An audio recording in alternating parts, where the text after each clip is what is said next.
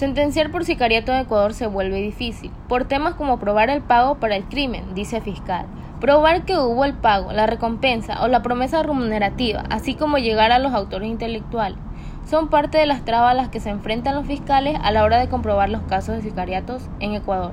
A esto le suman que cuando dan con los sicarios o con los que ejecutaron el crimen, estos no suelen decir quién los contrató, o bien han sido utilizados por intermediarios solo para ejecutar la acción. Y de ahí llegar a los autores intelectuales se vuelve complicado, aunque no imposible en unos casos, cuenta Víctor González Delgado, fiscal de la Unidad de Delitos Flagrantes Sur,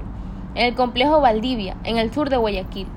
Por eso, agrega, son pocas las sentencias dictadas por sicariato, delito que se reconoce como tal desde el 2014 con la entrada en vigencia del Código Orgánico Penal, que castiga con prisión de 22 a 26 años a los culpables. En cambio, en el delito de asesinato están los elementos físicos con los que se puede iniciar un proceso penal. Un ejemplo sería, un caso sancionado con circunstancias agravantes fue el de prisión de 34 años con 8 meses por un concejal alterno de Riobamba, Vinicio R., quien mandó a matar al titular, Patricio Guaranga en julio del 2019 y para ello contrató a William C., quien estaba recluido en el Centro de, Privación de Libertad de Guayaquil. Desde entonces,